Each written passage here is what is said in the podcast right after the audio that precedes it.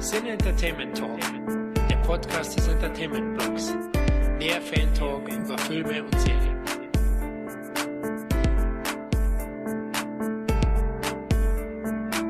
Hallo und herzlich willkommen zu unserem 15. Roundup. Hier ist der Florian und mit mir sind. Hier ist der Micha. Und hier ist der Tom. ja, das ist schon hat er mich.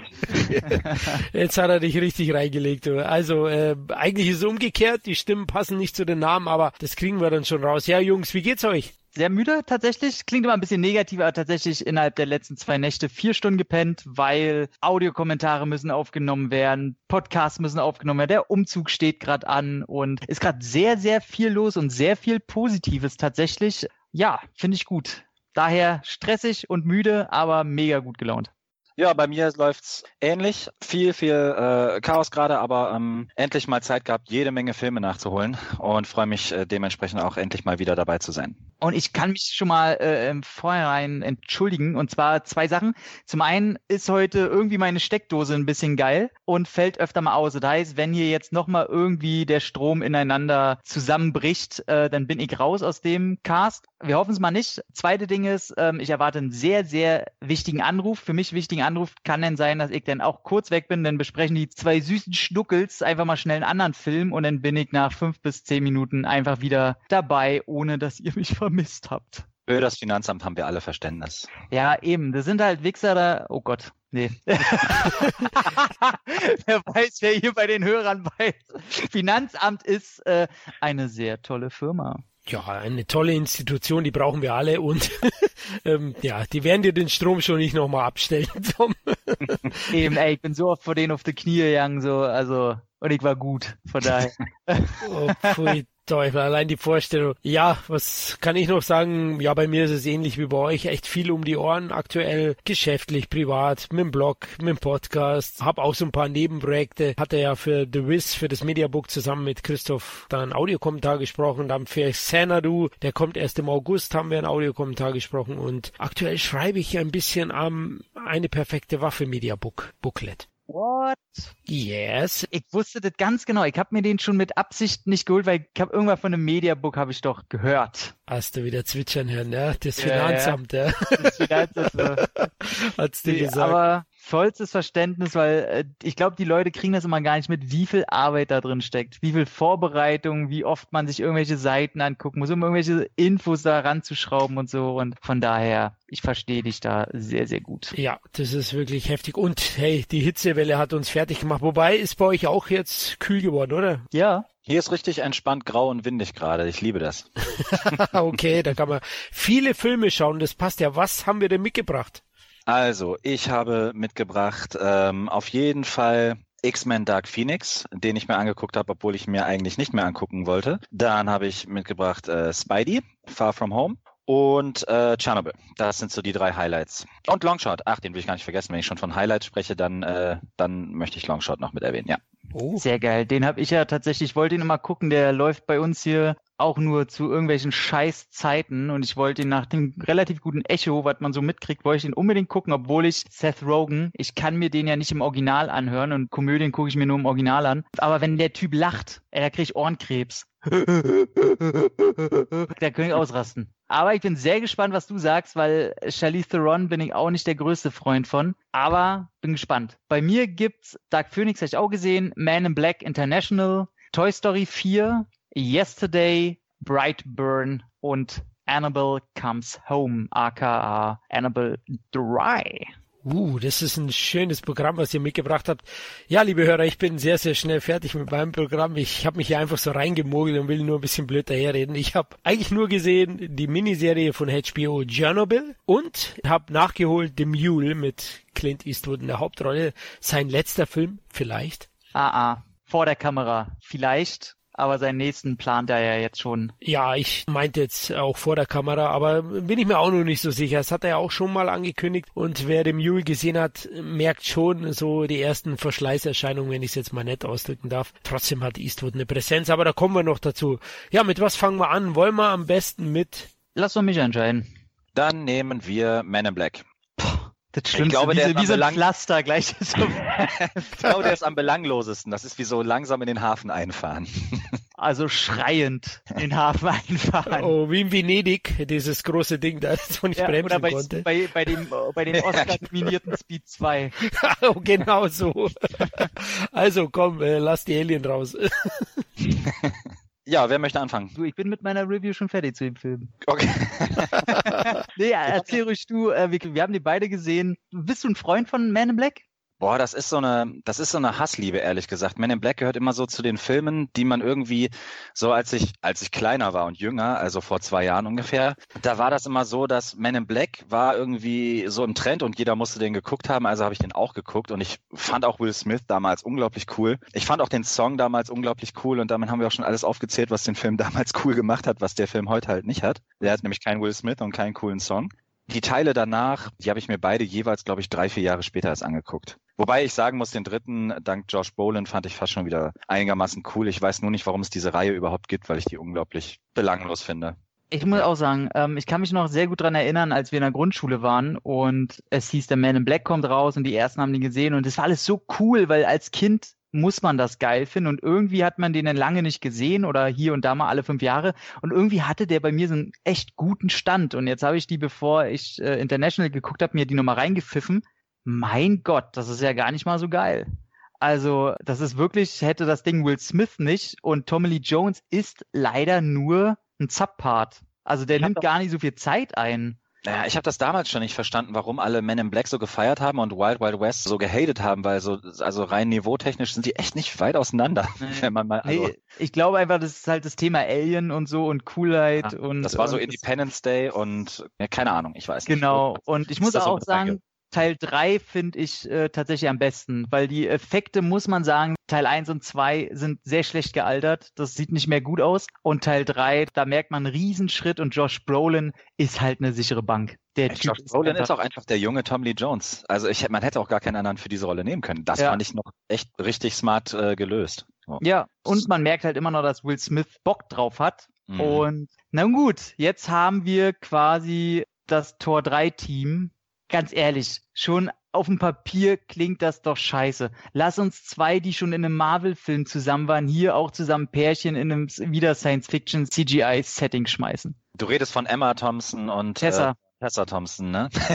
Ja, nein, nein, kleiner, kleiner Spaß, nein, äh, Chris Hemsworth und ich mag ja eigentlich beide. Hm, Ich fand die auch bei Thor Ragnarok, fand ich die, haben die auch echt eine ganz geile Chemie zusammen gehabt irgendwie. Mhm. Also ich finde ihn okay. Ich habe das im Gespräch vor der Aufnahme mit Flo eben schon kurz gesagt. Es sind so viele okaye Filme 2019, das langweilt unglaublich. Was den Film per se jetzt nicht schlecht macht. Ich habe in meiner Review geschrieben, der ist wie Kaugummi, so mal im Mund, mal am Schuh. Es gibt halt Sachen, die ich ganz cool finde und es gibt Sachen, die ich weniger cool finde. Ich habe eben schon gesagt, ihm fehlt Will Smith, ihm fehlt ein cooler Song und die Effekte, die du eben angesprochen hattest, die bei Teil 1 und 2 gealtert sind. Ich hätte es geil gefunden, hätte man das einfach so beibelassen. Also ich meine, das sind ja offensichtliche Schwächen. Ja. Und das hätte man aber in so einen Retro-Faktor ummünzen können und dann hätte der Film schon wieder was gehabt. Aber dafür waren die Effekte dann auch schon wieder teils zu gut. Ja, das Problem, was ich da sehe, es gibt ja so diese High-Trash-Filme, so jetzt wie äh, Van Helsing oder, weiß Ja. ich nicht, Scorpion King oder I Frankenstein oder so. Und die sind aber in ihrer Scheißigkeit wieder so naiv, dass die sich ernst nehmen und sonst irgendwas, dass ich mir die angucken kann, weil ich einfach das mag, die am Scheitern zuzusehen. Grammatikalisch für den Arsch, aber ihr wisst, was ich meine. Und Man in Black hat aber das Problem, dass er das nicht einsieht. Der weiß nicht, dass er Kacke ist. Und dadurch hat er dieses eklige Okay, was das schlimmste Okay ist, was es gibt, weil er interessiert einfach null. Und dazwischen hast du einen Chris Hemsworth, der mir von vorne bis hinten egal ist und total negativ auffällt. Die Figur will ich in keinem Film mehr sehen. Der ist quasi die Rolle aus Ghostbusters, jetzt als Man in Black. Und diese Nebenfigur, diese scheiße Kröte da. Ey, meine Fresse, es gab keinen so einen nervigen Charakter wie diesen. Und wir gucken ja schon diverse Filme in unserem Leben und wirklich, das ist die schlimmste Scheiße an CGI-Figur. Das ist so, gehört sich nicht, ganz doll bäh. Und daher Tessa Thompson ist das Einzige, was ich dem Film zugute halte. Die Frau ist ein Sympathieträger sondergleichen, weil die sich selber so inszeniert. Ja, dieser kleine schusselige Nerd, der aber, wenn er will, auch, also die schafft es einfach alle Facetten, die halt wirklich cool sind, von trottelig bis sexy, bis nerdig, bis der traut man auch ernsthafte Aufträge an. Die hat einfach so alles drin und das kriegt sie super hin. aber trotzdem auch dieser möchte gern Twist, den man da hat, den riecht man ja schon, nachdem man das Intro gesehen hat. Man weiß es einfach und der Film tut so, als wäre es ein Twist, was ich und ich sitze da im Kino und denke mir, wie, was will der Film jetzt von mir? Will er mir das jetzt als Twist verkaufen oder will er jetzt auf eine Metaebene rauf oder will er jetzt mit mir spielen?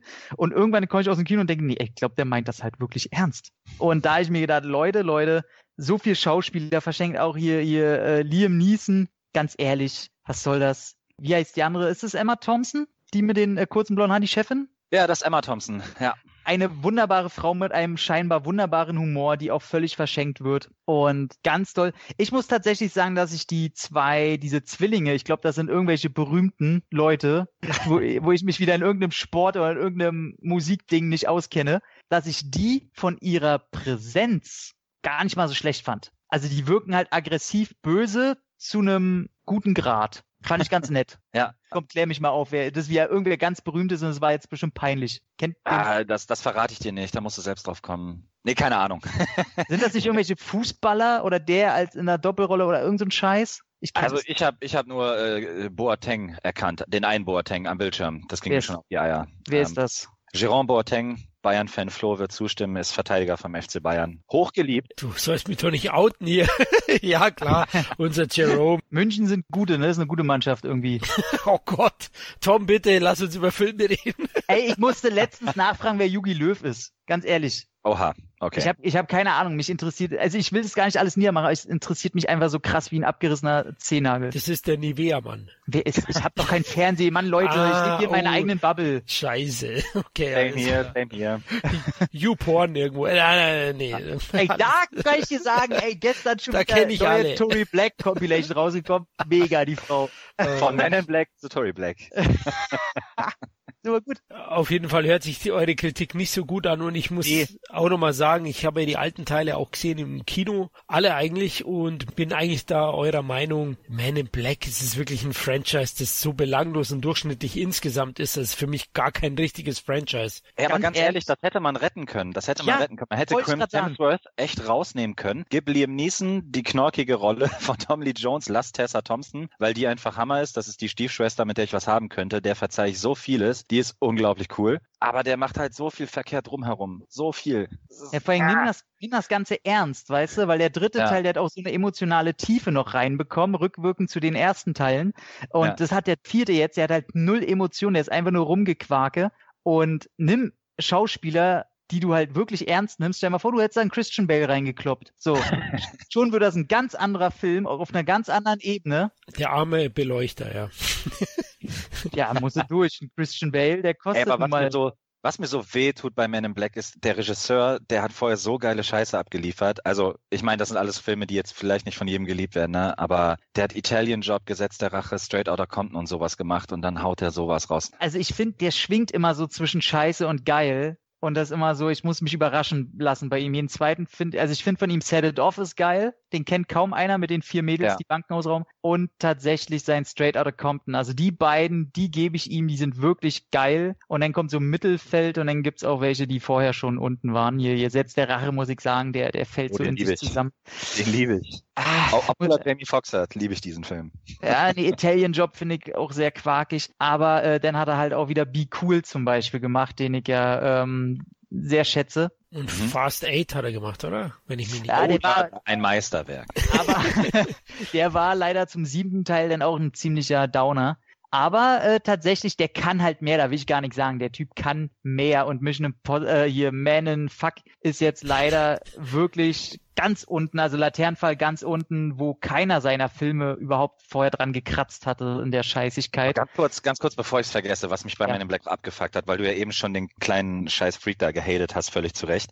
Ja. Oh, dieser Spruch mit Women in Black. Ja. Oh, ich habe vor kurzem, da werden wir später noch drüber sprechen, X-Men Dark Phoenix gesehen. Da war ja schon dieser nenn es doch X-Women, wenn die Frauen schon die ganze Arbeit machen. Ja, und wer muss gerettet werden? Die das jetzt bei Batman, bei Superman und bei Spider-Man irgendwann auch, gibt's auch eine, muss es da auch eine Spider-Woman geben? Ich bin absolut Feminist und ich bin absolut pro dieser ganzen Bewegung, aber muss jetzt jeder Film diesen Spruch bringen? Haben die keinen anderen auf Lager? Mann, das ist ja dieses Ganze, die sollen mal alle den Stock aus dem Arsch nehmen, diese ganze MeToo-Bewegung, dieses ganze Feministenscheiß, ey, ich bin da auch dafür, aber man muss es einfach nicht übertreiben, man muss aus einem Pro nicht auf einmal einen wir stellen das aber dann auch über alles. Und vor allem, man kann es intelligent einfach verpacken. Ja, nicht so plump.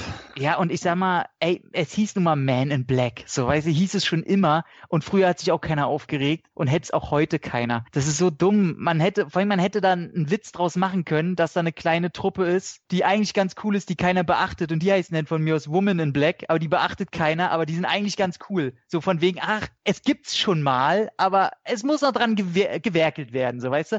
Aber nicht so, so ein Billardspruch nebenbei, so fürs, vorhin ist auch nur so ein Trailerspruch. Ah, nee, der regt mich auf. Dieser Film regt mich auf, liebe Leute. Ich habe ihm, oh, ich sehe gerade, ich habe ihm sogar fünf von zehn gegeben. Nee, die Wertung geht runter, ganz ehrlich.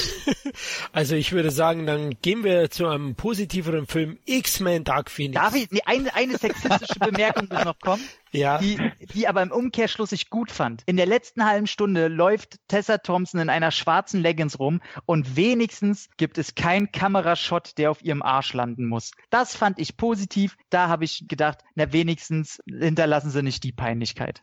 Ja, ohne Scheiß, die sieht auch einfach so im Anzug schon cool genug aus. Sowas braucht es auch einfach gar nicht. Ich, das finde ich halt an dieser Frau so cool. Die könnte so viel Rollen spielen. Hätte mir einer gesagt, der nächste James Bond ist Tessa Thompson, fuck it, Ey, ich bin dabei. Bin ich dabei. Aber mit unserem Glück wird's Mila Jovovich. Da bin ich raus. oh Gott. Ja, gut. James Bond, die heißt aber dann anders, ne?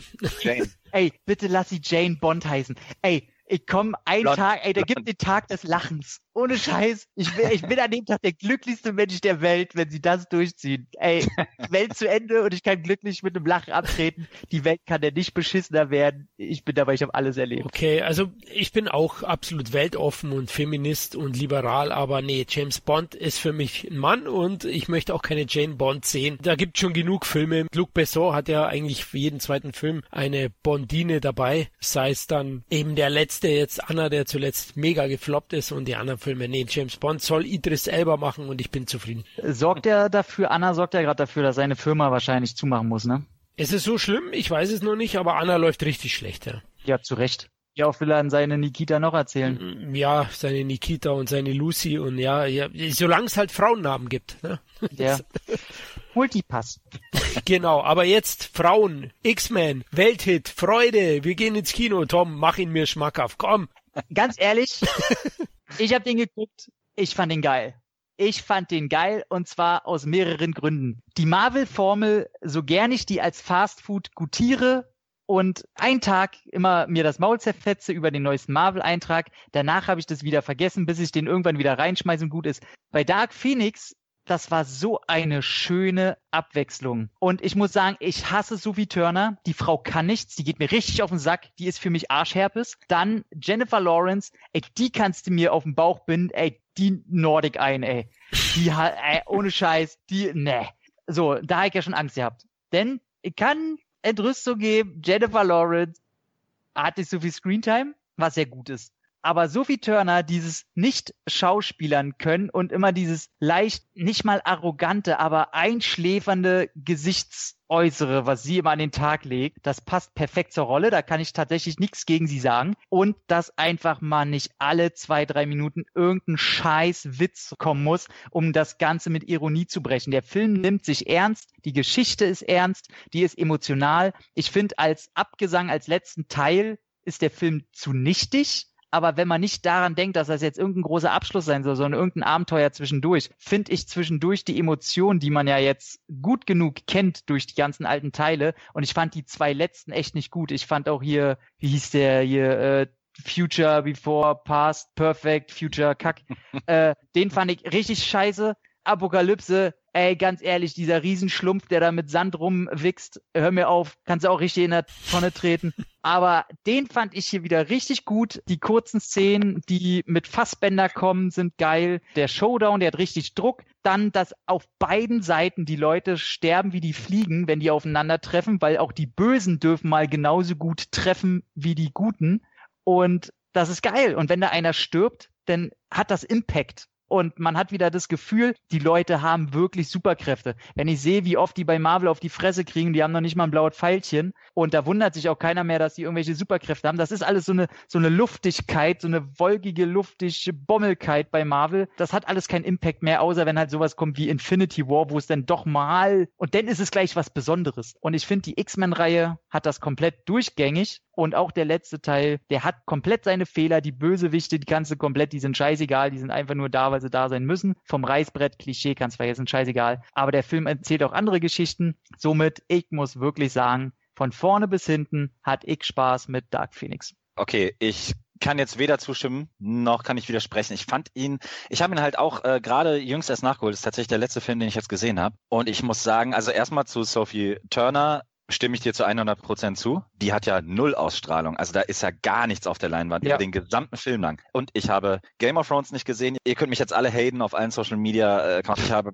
Game of Thrones nicht geguckt. Habe auch äh, deswegen kenne ich Sophie Turner auch sonst eigentlich nur von nervigen YouTube-Videos und Instagram-Videos und eben von diesem Film. Mein Gott, geht die mir auf den Sack. Ich meine, klar, sie muss auch nur irgendwie die junge Famke Janssen spielen. Das ist auch echt kein großer Anspruch. Aber trotzdem, finde ich, hätte man dafür wenn es schon der große Abgesang auf X-Men, der es nicht sein wird, 100 pro nicht, aber sagen wir mal, für ein paar Monate glauben wir das, hätte man doch echt eine andere Person dafür nehmen können. Ich bin ein Fan, ich bin ein großer, großer Fan davon, dass X-Men die ernste Linie fährt. Also da gibt es ja höchstens mal ein, zwei Einzeiler pro Film. Ansonsten mhm. nimmt sich die Reihe ja mal deutlich ernster als der ganze Marvel-Quatsch drumherum. Und das, das fand ich eigentlich immer ganz geil. Und ich muss sagen, äh, anders als du, ich fand auch Zukunft ist Vergangenheit und noch den davor First Class sind mit meine absoluten Lieblings-Marvel-Filme. Das macht vor allen Dingen viel aus wegen James McAvoy und Michael Fassbender. Gerade mhm. wenn Fassbender auf der Leinwand auftaucht, du hast es ja gesagt äh, in den wenigen Minuten. Ey, wenn der Typ da als Magneto auftaucht, du willst einfach einen Magneto-Film. Scheiß drauf. Der mhm. wertet die so krass auf. Da brauchst du überhaupt keinen James McAvoy, der übrigens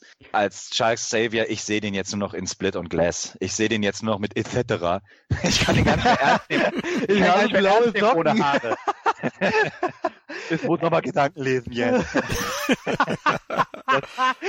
ich kann Gedanken lesen etc. das macht mir schon den ganzen Film kaputt. Ich fand ihn nicht schlecht. Ich fand ihn auch deutlich besser als Apocalypse, was aber auch überhaupt nicht schwer ist. Weil den Alles fand ich ist besser als Apocalypse. Ey, jeder Griff in ein Rock am Ring Dixie Klo äh, macht mehr Freude als Apocalypse.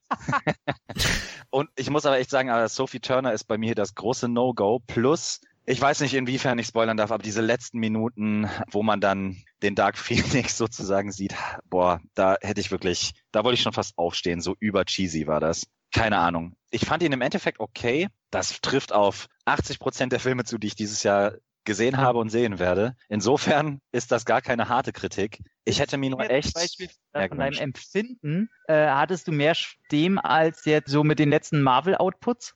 Schwierig, weil ich mag die X-Men-Reihe, wie gesagt, dafür, dass sie ernst ist. Und mhm. ich bin überhaupt kein Fan von Endgame und auch mhm. nicht von Infinity War, weil ich dieses ganze, das war mir zu pathetisch, zu überladen. Da wollte man halt mit aller Macht jetzt wirklich äh, da dieses Überding liefern und hat man dann auch in drei Stunden. Das konnte man nicht schlecht finden, weil die dir so viel in die Fresse geballert haben. Und klar, man ist mit diesen Figuren gewachsen, hat sie verfolgt. Ich bin ja ein Fan von diesen, sag ich mal, diesen kleinen, kleinen, harmlosen Nerds, die kein Gewicht auf den Schultern haben, nebenbei von Ant-Man, Spider-Man und so weiter. Die mag ich wiederum, weil das sind ja schon fast Komödien. Also ja. ich würde gar nicht alles in einen Top werfen.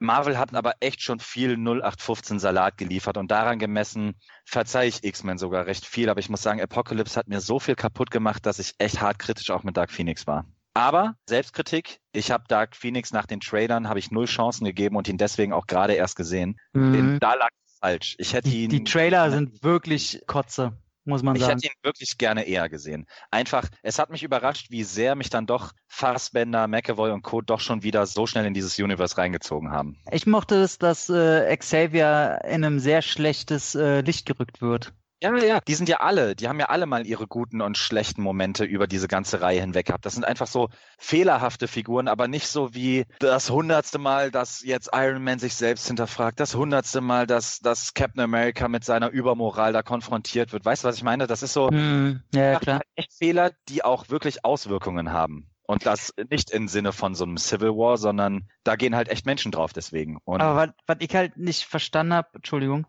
dass mit der Lawrence, ne? Weil du hattest vorhin auch den Spruch schon wieder angesprochen, dass jetzt überall der drin sein muss. Ja, dann können wir die langsam mal äh, X-Women nennen, wenn wir alle aus der Scheiße retten müssen. Ey, habe ich nicht verstanden, weil am Anfang hast du eine Action-Szene, da muss sie gerettet werden. Und ich sag mal so, ihre Szene, die sie denn hat, du weißt ganz bestimmt, es gibt eine besondere ja. Szene irgendwann nach 20 Minuten mit ihr. Ich und mein Holz.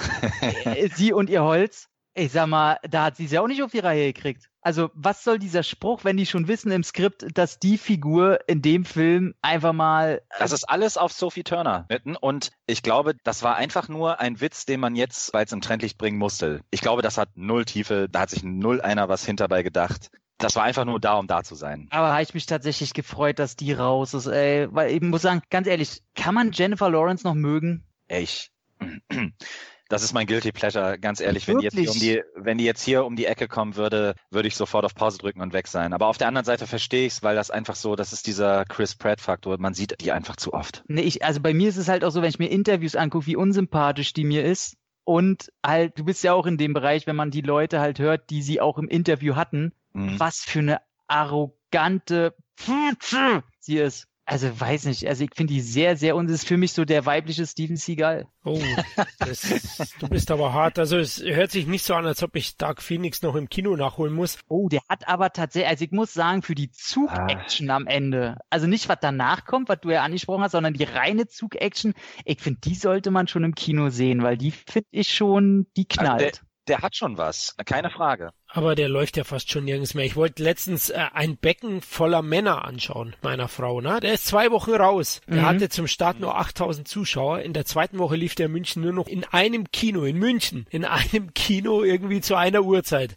Bei uns auch hier nur im, im größten, ja, ja. Also es ist echt traurig und äh, gute X-Men läuft vielleicht noch teilweise, aber ich muss auch sagen, die Trailer fand ich auch sehr schwach und mich wundert es eben nicht, dass er so ein Flop ist. Nur ich weiß nicht, welchen Einfluss hier auch schon Disney nimmt mit Marketing und also wo er halt überrascht ist, dass der mehr Action-Set-Pieces hat, als es der Trailer vermuten lässt. Auch so so die Szene, okay. wo sie halt bei bei Fassbenders mit dem Helikopter fand ich mega geil. Das Nachts war mit die geilste Szene. Wirklich, ne? Ja. Ähm, es gibt einen Straßenkampf, der mich ein bisschen an äh, hier Boston erinnert hat von Peter Burke, nur halt mit nur mit äh, halt Superkräften. Und da gibt's schon so ein paar Dinge, die halt im Trailer komplett gar nicht bebildert wurden. Und da, also ich war überrascht, wie actionreich der ist. Okay, ja, dann werde ich es nochmal probieren. Ich fand zwar Apocalypse auch wirklich den Tiefpunkt und davor habe ich die X-Men auch alle gefeiert. Das ist mit meine Lieblingsreihe von Marvel. Ja. Ähm, auch erste Entscheidung First Class finde ich, finde ich First super, Class ist super geil. Weil äh, ich liebe auch diese Bond-Anleihen und ich bin auch großer ja, Michael Fassbender-Fan. Also ganz klar.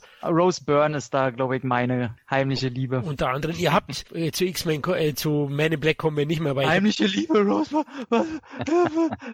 bist, bist bisschen verwirrt, oder was? Okay, liebe, li liebe Hörer, es wird Zeit. Tom möchte jetzt unter die Decke, glaube ich, mit einem Rose, Rose Bild. Ich wollte eigentlich nur weiterleiten, aber du hast mich so durcheinander gebracht mit dieser scharfen Frau. Wollen wir bei den Marvel-Titeln bleiben, weil Spider-Man hat ja X-Men schon bestimmt einiges an Umsatz gekostet. Der ist jetzt, glaube ich, auch schon bei was, 620 Millionen oder so ist der jetzt gerade. Wahnsinn, ja. Die Milliarde knackt er. Ach du Scheiße, ja gut, eh, aber ist es verdient? Boah, die eine Milliarde sage ich nee. Gut, wenn Venom das schon schafft fast, wie viel hatte der da, auch schon 800, oder? Boah, da sind jetzt, wir. Tritt, jetzt trittst mir aber in die Klöten. aber voll rein. Im Fußball würde ich sagen, mit Vollspann, ja. Ja, shit, der war wirklich schlimm, aber na gut willst du machen? Also, Spider-Man, Tom Holland. Meine Töchter haben beide ihn schon gesehen und waren begeistert. Sie lieben auch Tom Holland. Also, der ist bei den jungen Mädels wahnsinnig beliebt. Zu Recht. Ist auch ein ziemlich cooler Typ, der auch mit den Medien gut spielt oder dann auch in den Auftritten, ne, wenn er dann. Ey, Tom Holland, ganz ehrlich. Das ist wirklich ein Jahrhunderttalent, glaube ich. Ja. Wenn man ja. den richtig aufzieht, der wird noch richtig smart werden. Ja, vor allem überleg mal, der macht jetzt, der hat ja vorher schon echt gute Rollen gehabt. Ich kann nur sagen, jeder muss Impossible gucken. Ähm, ja. Da ist er ja auch schon, ich glaube, der mittlere Bruder, der ältere Bruder und es dreht sich um eine Flutkatastrophe und so. Allein wie er da schon den Klein spielt, jetzt ist er, der hat auch mehrere andere gute Rollen gespielt. Jetzt ist er Spider-Man, dann ist er jetzt anscheinend, er ist festgecastet für Uncharted, ne? Ich glaube ja. ja. Ich glaube ja.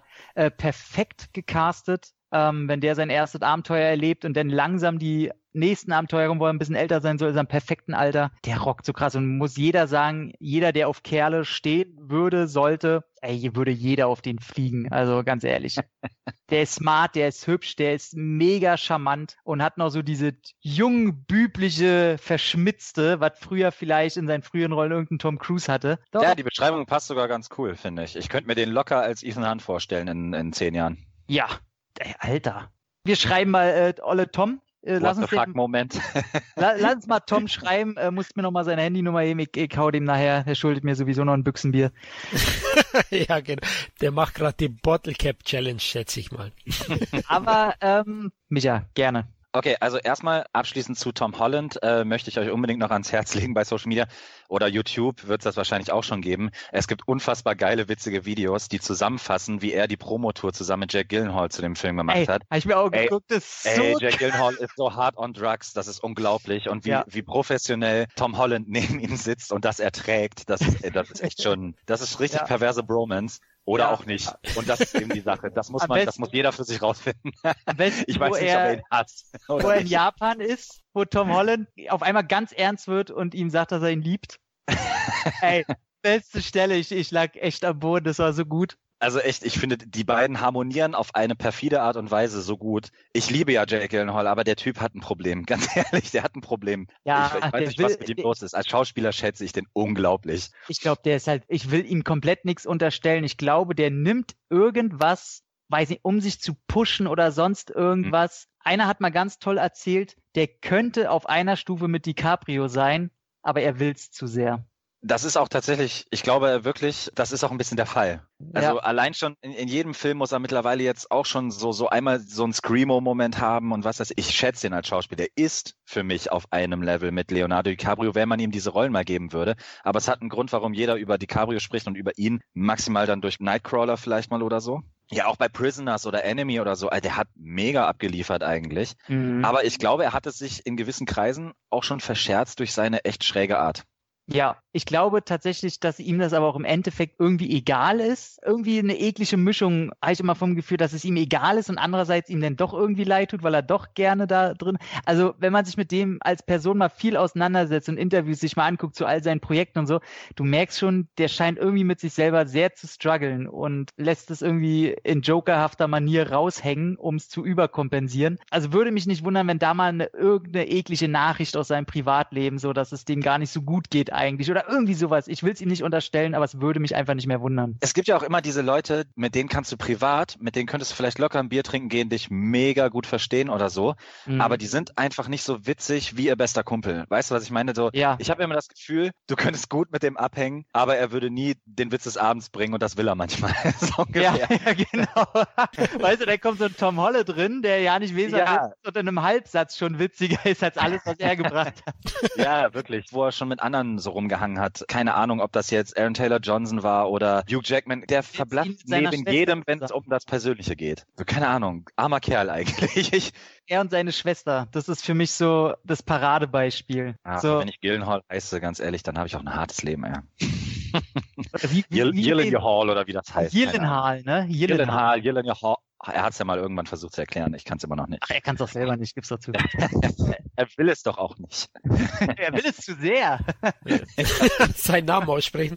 Kurz zum Film. Ich wollte deine Frage vor 20 Minuten beantworten. Ich fand den Film, ich fand den echt mega unterhaltsam. Von meinen Marvel-Filmen mhm. dieses Jahr mein Liebling. Das ist vielleicht auch gar nicht so schwer, weil die auch alle echt nicht groß waren okay, die Endgame-Fans werden mich jetzt nachts suchen und Ach. abstechen, aber wie gesagt, ne, ich finde auch an Ant-Man und Spider-Man, die kommen dann immer nach diesen Mega-Avengers und habe immer so das Gefühl, das ist so der kleine sympathische Bruder, der keinem was will, der aber auch echt keine Gewichte mit sich rumschleppt. Der darf dann auch vieles und genau so kommt das bei mir aber auch rüber. Ich finde ihn unglaublich lustig, dank Tom Holland unglaublich smart. Ich finde tatsächlich auch äh, Mysterio, finden ja viele nicht, in dem Film echt eine smarte Idee. Ich habe die Comics alle nicht gesehen und wenn Mysterio nicht so rüberkommt, wie Mysterio in den Comics ist, scheiße ich hart drauf, weil mir das vollkommen egal ist. Ich finde aber diese ganze Drohnen-Effektgeschichte und so, je menschlicher diese Typen für mich rüberkommen, desto mehr punkten die bei mir. Ich brauche keinen Typen, der aus dem All kommt und praktisch mit einem Furz alles totschlägt. Ich mag immer dieses Menschliche dahinter und deswegen gefallen mir diese Filme eben auch ein bisschen besser. Und ich muss auch sagen, der Film lebt auch so ein bisschen von seinen Nebenrollen. Ich mag Zendaya. Ich weiß gar nicht warum und wer das ist. Ich kenne ihn eigentlich nur aus diesem anderen Film mit Hugh Jackman. Greatest Showman. Ist bestimmt eine YouTuberin oder sowas. Ey, no offense. Ich kenne die aber nicht daher. Aber jedes Mal, wenn ich sie sehe, finde ich sie tatsächlich echt smart.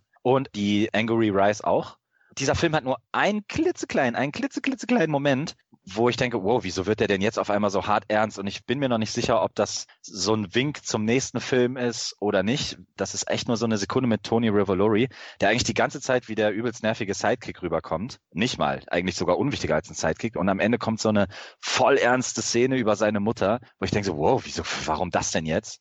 Wo ich mir denke, okay, wird der vielleicht der nächste Antagonist oder so, weil eben scheiß Kindheit oder keine Ahnung, das wird so völlig unnötig da reingeworfen. Aber ansonsten fand ich den Film, ich fand die Effekte, mh, hm, ich glaube, da ist Dark Phoenix sogar besser, aber den Score von ähm, meinem ewigen Liebling, ich komme natürlich gerade nicht auf den Namen, weil ich den so gut finde. Johansson? Der ist tot. okay, ist klar. Also der könnte es nicht sein. Nee, ähm, Giacchino oder so ähnlich. Egal. Auf jeden Fall den Score finde ich richtig nice unterlegt. Das ist bei Marvel auch nicht immer der Fall. Ich finde, das ist einfach ein rundum cooles Paket. Mhm. Also bei mir, ich glaube, mein Fazit war am Ende, ich weiß nicht, wie ich den Film finden soll. Und somit finde ich ihn schon mal interessanter als die anderen Marvel-Filme.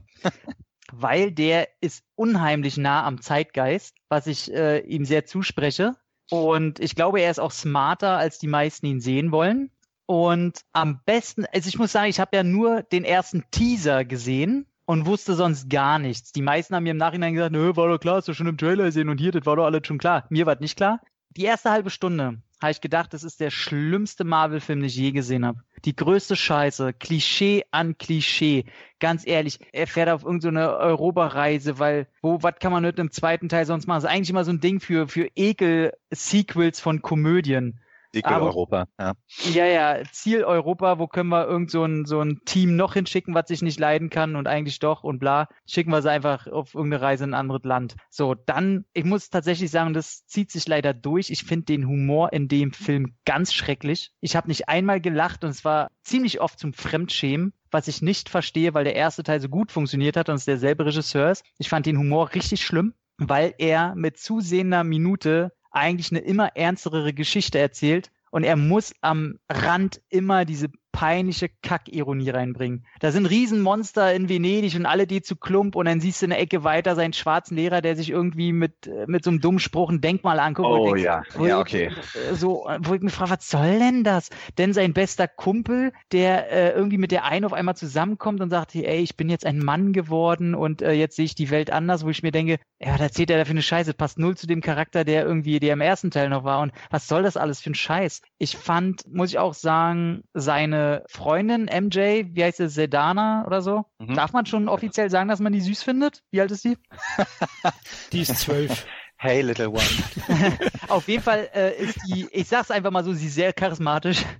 Und die ja, hat, genau. was, ich, was ich ihr seit dem ersten Teil so zugute halte, ich liebe Leute, die auf intelligente Art und Weise ein mir ist egal Gesicht rüberbringen können. Und da drin ist die so gut. Das macht die perfekt. Und ich liebe tatsächlich ihre Mimik in dem Film. Mimik, Gestik ist bei der Figur, die ist im zweiten Teil nicht so mehr so cool wie im ersten Teil ähm, weil sie sich ja so ein bisschen auflösen muss, weil sie ja doch irgendwie mit Peter zusammenkommen muss und da bröckelt natürlich ihre Fassade so ein bisschen. Das finde ich ein bisschen schade. Aber die ist auf jeden Fall, äh, die ist cool, ist ein dickes Plus.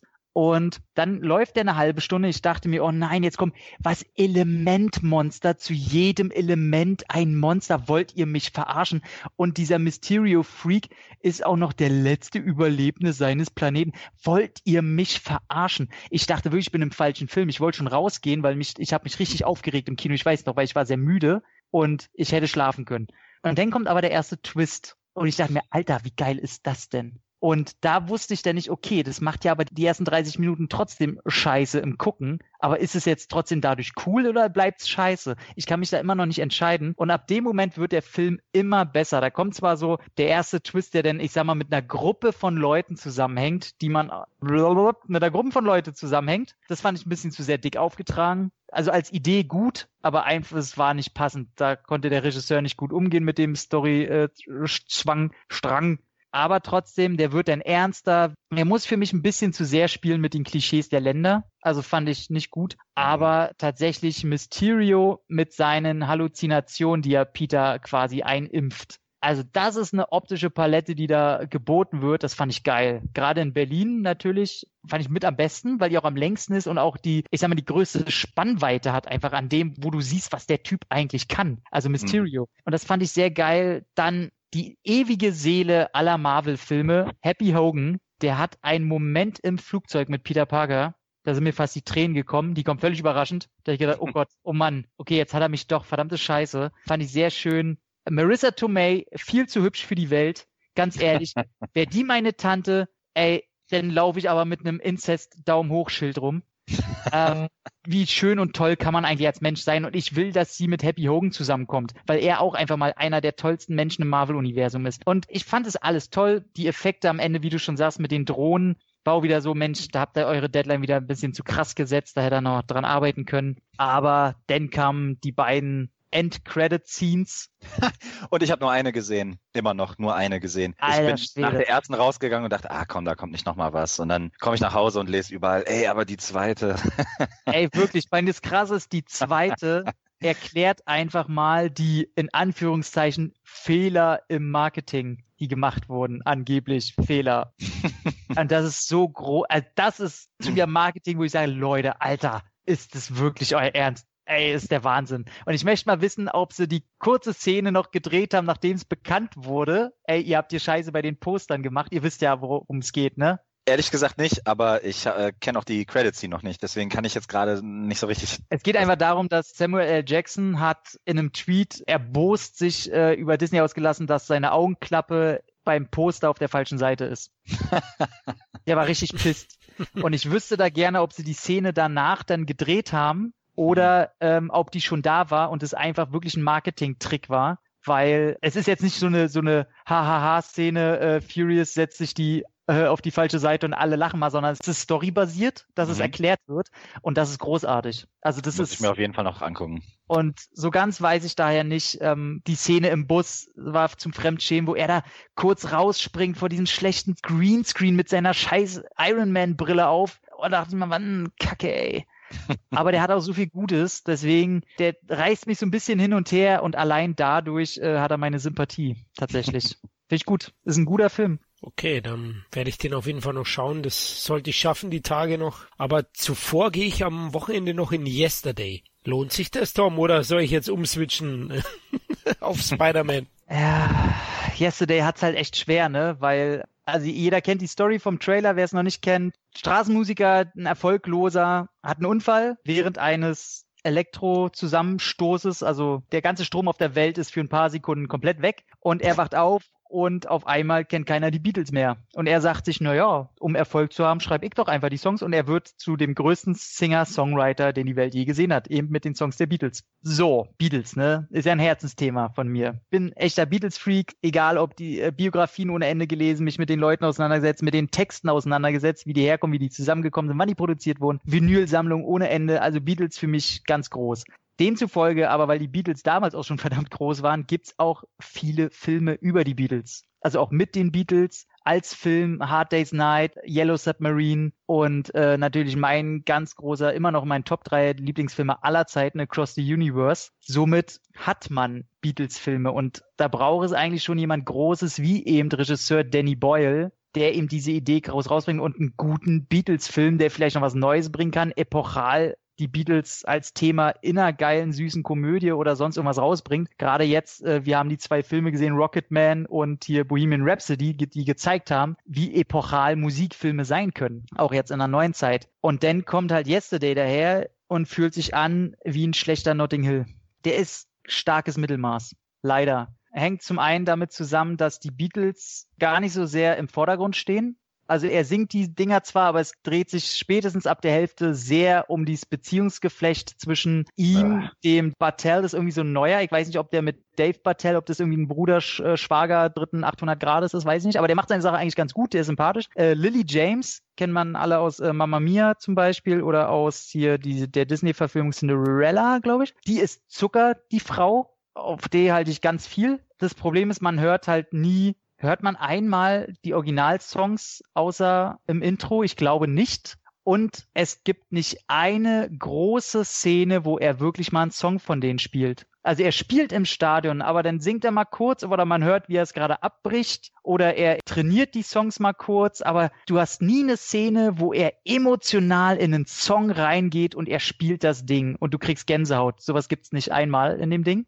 Und der Film, er spielt dann, klar, er Wortspiele drin, so irgendwann fallen ihm die Songs nicht mehr ein und weil er kann ja auf nichts zurückgreifen. Das ist halt beim Zahnarzt und der erzählt ihm dann, ja, ich wäre damals fast unter, unter der Brücke gelandet, aber mit der Hilfe von ein paar Freunden habe ich es dann doch geschafft. So, und wenn du den Film im Original guckst, dann weiß er, welche, welches Lied ihm gerade einfällt. The help with a little some help with a... Nee, wie geht es nochmal?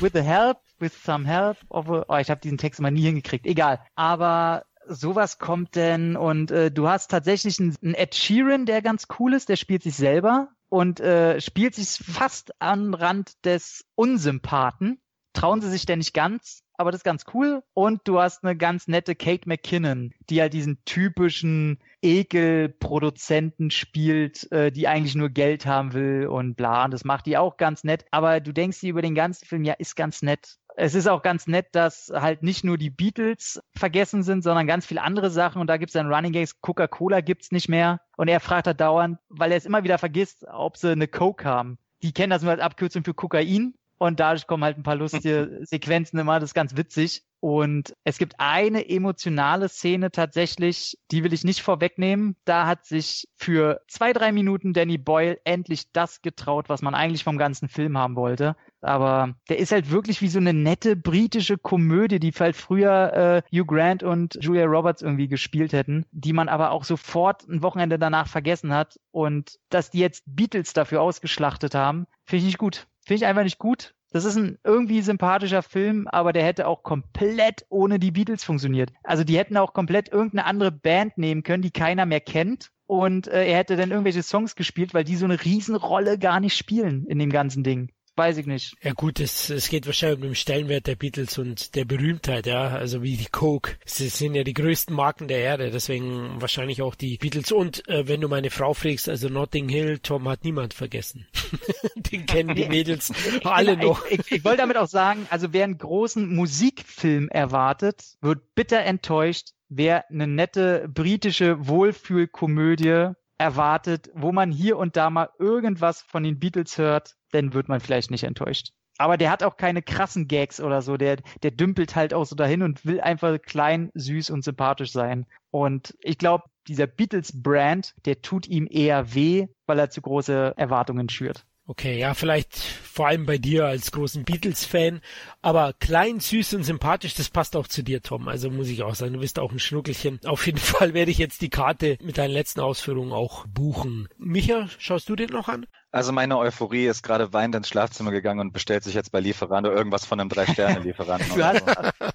ich glaube, das Traurigste ist auch, du hast einen Danny Boyle, und du hast nicht eine interessante Kamerafahrt, du hast nicht ein Schnittexperiment, gar nichts drin. Der ist richtig standardisiert inszeniert. Ja gut, den hat er ja einschmeißen müssen. Eigentlich wollte er Bond machen. Ne? Also der soll mal alles stehen und liegen lassen und endlich diesen verdammten dritten 28 Month Years Whatever Later machen. Danach Sunshine 2 bitte. Meinetwegen. Meinetwegen auch 28 Days Later with Sunshine. Egal, aber der soll.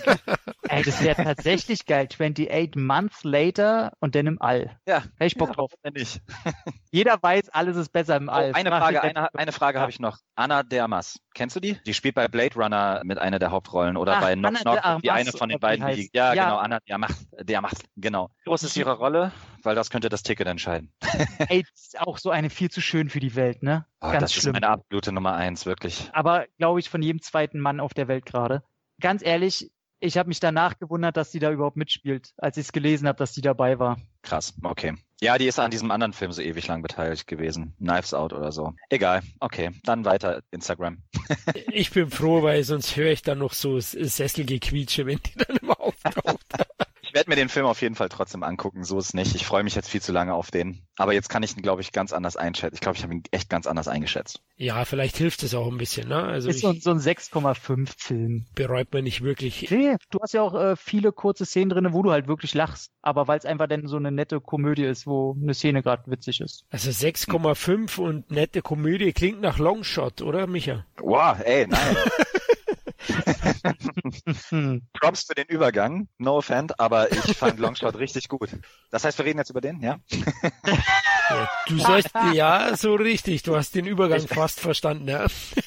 nein, nein, ich mache ihn gerade bewusst. Nee, Longshot hat mir richtig gut gefallen. Äh, ich weiß nicht, ob es daran liegt, dass dieses Jahr einfach hart durchschnittlich ist und ich ehrlich gesagt noch nicht viele gute Komödien gesehen habe dieses Jahr. Aber Seth Rogen darf bei mir eigentlich sowieso schon einiges. Ich finde den unglaublich sympathisch, unglaublich kreativ und unglaublich witzig. Ich finde auch, dass er unglaublich unerwartet gut mit Charlize Theron harmoniert bei Charlize Theron wundere ich mich ja immer wieder, wie sehr diese Frau Licht und Schatten ist. Mhm. Ich kann ja eigentlich nicht ab. Also ich habe unzählige Filme mit ihr gesehen, wo ich 0, nix mit ihr anfangen kann. Und dann haut die bei Mad Max Fury Road. Ich liebe das, dass ich diesen Film in jedem unserer Podcasts, wo ich mitmache, einmal unterbringen kann. ähm, da haut die einfach diese Furiosa raus und spielt eigentlich alle an die Wand. Seitdem achte ich zumindest immer mal drauf beim Film, wenn ich diesen Namen sehe, weil ich denke, hm, okay, Eintagsfliege ist es ja vielleicht nicht gewesen. Und tatsächlich, die beweist bei Longshot eine so geile Selbstironie. Ich finde die unglaublich cool in dem Film. Hätte ich ihr nie und nimmer zugetraut. Und vor allen Dingen auch die Chemie mit Seth Rogen, die ja nicht nur im Film völlig unterschiedlich daherkommen, die ist so überraschend cool. Man möchte die beiden eigentlich nochmal sehen zusammen. Kann es nicht besser erklären. Ich finde, man kauft denen ab, dass die echt zusammen in der Schule früher abgehangen haben. Und das hätte ich vorher niemals für möglich gehalten. Und äh, in einem Moment in dem Film sagt ja auch Oshia Jackson Jr., den ich übrigens auch sehr geil finde, ihr beiden seid wie Pretty Woman, nur dass du Pretty Woman bist. Also das sagt er halt zu Seth Rogen. Und genau so ist das eigentlich auch in dem Film die ganze Story natürlich auch so ein bisschen überdreht und überzogen, gar keine Frage. Ich meine, die Außenministerin, die Präsidentin werden will, die sich in, in den Kifferfreund, für den sie damals Baby gesittet hat, äh, verliebt und umgekehrt, ist natürlich schon hard Pretty Woman, wenn nicht sogar noch cheesier. Aber das wird so cool rübergebracht und irgendwie auch sehr der Film lebt von seiner Selbstironie. Das ist eben nicht so Notting Hill oder so, wo einfach nur ein paar nette Gags kommen und die beiden sich, ja, ich meine, wer Seth Rogen kennt, weiß, dass dann auch teilweise echt harter Humor kommt keine Ahnung, der Film hat schon hart meinen mein Nerv getroffen und landet, wenn nicht noch viel passiert, mindestens in meiner Top 20. Ich würde den auf jeden Fall locker empfehlen. Was ich halt interessant finde, ist, dass der, der Regisseur Jonathan Levine, da achte ich auch immer drauf, wenn ich, wenn ich sehe, dass der einen Film gedreht hat. Das ist erstens untypisch, wenn man einen Seth Rogen Film sieht, das ist nicht sein erster Film mit Seth Rogen, darauf will ich gar nicht hinaus, aber man darf dann echt keine Kifferkomödie oder Bad Neighbors 3 erwarten, weil der hat eben auch dann schon so Filme gemacht wie 50-50 oder, oder Warm Bodies oder All the Boys Love Mandy Lane, was schon an sich echt ein schräger Mix ist, finde ich. Kein dieser Filme fand ich damals kacke und bei jedem dieser Filme habe ich attestiert, dass er ein bisschen anders ist als die Genre-Konkurrenz. Und das ist Longshot eben auch. Und deswegen finde ich, sollte man dem auf jeden Fall eine Chance geben und den sich auf jeden Fall mal angucken. Wenn man überhaupt nichts mit dem Humor von Seth Rogen anfangen kann, dann kann man auch gleich zu Hause bleiben und sich irgendeinen anderen Film angucken. Aber wenn man Seth Rogen mag, wenn man Charlize Theron noch mal eine Chance geben will, auch mal eine coole zu sein, und zwar nicht eine hart abgefuckte, harte Furiosa, sondern auf eine andere Art und Weise cool sein will, dann sollte man auf jeden Fall dem Film eine Chance geben. Und wenn man Mystery Murder eine Chance gibt, dann bitte guckt euch auch Longshot an. Bitte, bitte. Geht ins Kino, guckt euch nicht alle nur Mystery Murder an. Ich habe die Zahlen gesehen und ich dachte einfach nur, heilige Scheiße. Auf jeden Fall für mich im komödiantischen Bereich bis jetzt echt ein Jahreshighlight. Krass. Ja, also tatsächlich möchte ich mir den auch nur angucken, nachdem ich jetzt von so vielen Leuten gehört habe, dass der echt gut sein soll. Aber ich glaube, der hat echt den Fehler gemacht. Ich finde zum einen, dass der Titel, der klingt so wahnsinnig nichtssagend. Also so Long Shot, das ist so. Pff. Bin auch echt ein bisschen überrascht, dass die Deutschen sich nicht noch einen behinderteren Titel dafür haben einfallen lassen, sondern den auch echt so vermarktet haben. Eher so, so äh, Politik undercover oder so. ja, ne Scheiß. Ja, ja. Irgend so ein Dreck. Aber pretty. auch, also, you know, Pretty Woman des nächsten Jahrtausends oder irgendwie so, sowas. Genau. Aber ich finde auch das ganze Marketing war sehr unglücklich generell. Also ich finde die Poster sehr unsympathisch und äh, die Trailer auch nicht so doll. Und ich glaube, die Mischung ist wirklich ein Problem weil Seth Rogen hat komischerweise irgendwie über die Jahre so einen leicht negativen Hang bekommen, oder? Also ich mal, also wenn ich mit vielen Leuten irgendwie so kommuniziere, ich mal das Gefühl, die einen feiern Seth Rogen und das sind auch meistens, und das ist komplett nicht böse, ich meine, die halt selber so eine Slacker sind, die so, so ein bisschen auf, ein bisschen Kiffer-Dude eingestellt sind, die immer noch dieses Klischee bedienen. Die finden ihn auch immer noch cool und die den immer noch von Ananas Express und so mögen. Und bei Charlize Theron ist das Problem, was wir eben schon angesprochen haben, dass irgendwo auch so im Niemalsland bei der eigenen Kritik auch steht und irgendwie sagte auch der Trailer, der wirkt auch so ein bisschen nach nichts. Also ich glaube, da wurde viel schon vor, vorher irgendwie kaputt. Also jedenfalls mein Eindruck. Aber so wie du schon sagst, ich habe Bock drauf. Also jetzt, also ich, wo, wo du auch schon sagst, also ich meine, wir haben ja meistens tatsächlich denselben Geschmack. Also ich würde mal sagen, ich würde mal sagen, diese, diese Hardcore Seth Rogen-Fans, die jetzt sowas wie Superbad, keine Ahnung, was man da jetzt noch nennen soll, Bad Neighbors oder was weiß ich, wenn man ihn daher mag, da steckt immer noch genug drin. Ich mag ihn aber zum Beispiel, weil ich den echt facettenreicher finde, seit ich ihn bei Steve Jobs gesehen habe, bei 50-50. Keiner, ich glaube, der ist talentierter, als man ihm zuspricht. Ich will jetzt nicht sagen, dass Longshot hier übelster Oscar-Anwärter oder sowas ja, ja, ist. Ne? Nee, Ey, auf, auf gar keinen Fall. Doch, doch. Ich finde aber, das ist ein, ich finde aber, das ist ein echt intelligenter Humor in dem Fall. Okay. Aber bei ja. mir ist halt halt, sind die beiden, glaube ich, das Problem. Er ist mir so wahnsinnig egal. Also auch so egal, dass ich will ihm gar nicht meine Sympathie schenken, so, weil er mir einfach so egal ist. Und ah, okay. sie ist, sie ist so, ey, würde ich ein Expendables-Team gründen, will ich die ums Verrecken dabei haben, aber ich würde kein Wort mit ihr reden wollen. Kommen wir einfach zum nächsten Film. Und dieser heißt Toy Story 4. Ich weiß mittlerweile nicht mal mehr, wann der bei uns startet. Die Pressevorführung war krass weit schon vorher. Irgendwie zwei, drei Monate, irgendwie so. Sehr überrascht. Und ich habe ja so ein bisschen Angst. Ich fand es auch sehr, sehr selbstbewusst von Pets 2, dass die Presseverführung nach Toy Story 4 kam. War vielleicht nicht so eine gute Entscheidung. Aber, aber gut. Toy Story 4, jeder weiß, ich kann mit Animationsfilmen nicht. Weder gezeichnet noch 3D animiert. Ähm, ich finde keinen emotionalen Bezug dazu. Langweile mich sehr schnell. Finde diese kindlich naiven Botschaften wahnsinnig träge, trocken, langweilig, für mich nicht geeignet. Ich sag nicht, dass es die geben muss. Für Kinder ist wahnsinnig gut, aber mich als Erwachsener, boah, neun von zehn Filmen, da äh, kotzigen Regenbogen brauche ich nicht. Toy Story fand ich gut. Teil 1 war geil, allein schon, ey, Leute, marketingtechnisch ist das doch so geil. Du hast einfach mal Spielfiguren, die echt werden, wenn der Mensch weg ist. Ey, und schon hast du einfach mal alle Figuren aus dem Film, die du verkaufen kannst. Und du machst so ein Reibach. Wie geil ist es? Hätte von mir sein können, ich geldgeile Sau. Toy Story 1 war super. Teil 2 hatte ein bisschen Sequel-Probleme, sollte ja sowieso eigentlich nur äh, Direct-to-DVD erscheinen wurde dann im letzten Moment nochmal rumgerissen, deswegen sage ich da, kann ich noch mit leben. Teil 3, super. Vielleicht sogar besser als der erste, hat einen wahnsinnig emotionalen Climax oder Synopsis komplett durch den ganzen Film, wahnsinnig gut. Und einen vierten Teil habe ich eigentlich nicht gebraucht, weil das war so schon abgeschlossen, da fühle ich mich so ein bisschen jetzt wie bei Rambo. Hatte ein geiles Ende, warum muss da jetzt noch irgendein Scheiß nachgeschoben werden? Und dann fängt dieser Film an und heilige Scheiße sieht das gut aus. Ey, wirklich also ich bin ja sonst gar nicht so eine Grafikhure, aber ey, wie sich das Licht in den verschiedenen Plastiken irgendwie widerspiegelt, wie die Töne bei jedem Spielzeug wirklich so einfach so wahnsinnig gut klingen, wie es, also der hat Oscars verdient und nicht nur als bester Animationsfilm, sondern auch Ton und Tonschnitt. Also ist der Wahnsinn. Auf der Ebene habe ich schon mal einen halben gepflegten Schlaffen bekommen.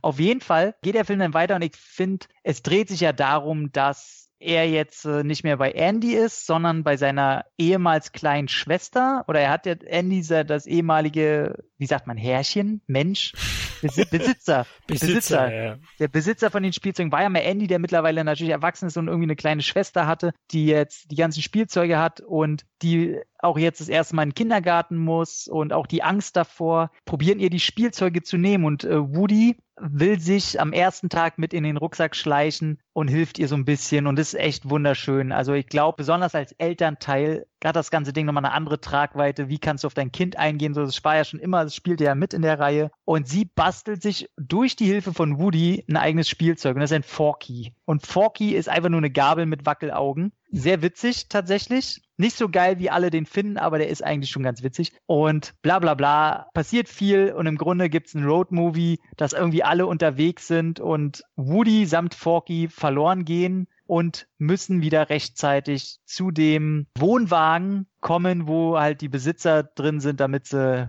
halt nicht auf ewig verloren gehen. Und dann kommt da noch eine, in Anführungszeichen, Böse in so einem Wohnungsauflösungsladen, wo dann altes Spielzeug auch rumliegt, die die äh, halt entführt, Woody und Forky. Und weil sie nämlich den Sprachapparat von Woody haben will damit sie nicht mehr kaputt ist und wieder zu ihrer alten Besitzerin zurückgeht, weil sie will die dann natürlich wieder haben, wenn sie nicht mehr kaputt ist. Und das ist Gabby Gabby, wird im Original von Christina Hendrickson synchronisiert. Ich habe auch die Originalfassung gesehen, ich habe nicht auf Deutsch geguckt und muss sagen, der ist nicht so gut wie der erste oder der dritte, aber besser als der zweite, was ja schon mal qualitativ eine Hausnummer ist. Und der ist einfach durchgehend unterhaltsam Was mich ein bisschen gestört hat, da gibt's ein bisschen sehr offensiv eine typische Frauenfigur, die jetzt alleine im Leben klarkommt und keine Männer braucht und nichts anderes und alleine in der Welt zurückkommt. Also es hatte schon sehr diesen MeToo-Charakter. Also nicht MeToo-Charakter, diesen Feminismus-Stempel. Das fand ich ein bisschen zu sehr offensiv, wie gesagt. Aber es gibt eine Nebenfigur,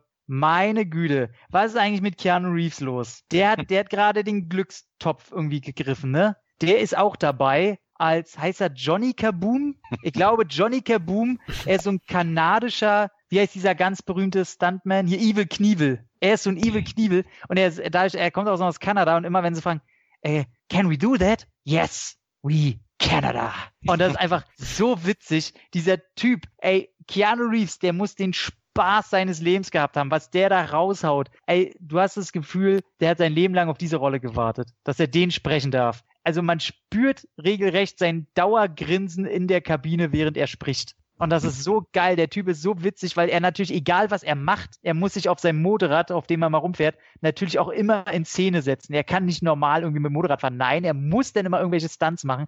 Er ist so witzig. Und auch die neuen Figuren, so zwei Stofftiere, die bei so einem Schießstand zusammenhängen, kennt man ja, die so an einer Naht zusammenhängen. Und äh, die werden von Kay and Peel gesprochen. Und das ist natürlich ein Geniestreich. Also wer Kane Peel nicht kennt, Jordan Peele ist der Regisseur von Get Out und wir und wie heißt der andere? Das ist der vom Predator Upgrade. Ja, oder? genau. Mhm. Der, der dunkelhäutige mit der Glatze aus äh, dem neuesten Predator-Film. Und die beiden, man merkt, dass die mal oder immer noch ein Comedy-Duo waren, sind, wie auch immer, die sind so eingespielt. Da merkt man auch, dass alles improvisiert. Die After-Credit-Scene hat auch noch den besten Running Gag seitens Keanu Reeves, weil welchen Spruch sagt er? Also was sagt Keanu Reeves halt immer?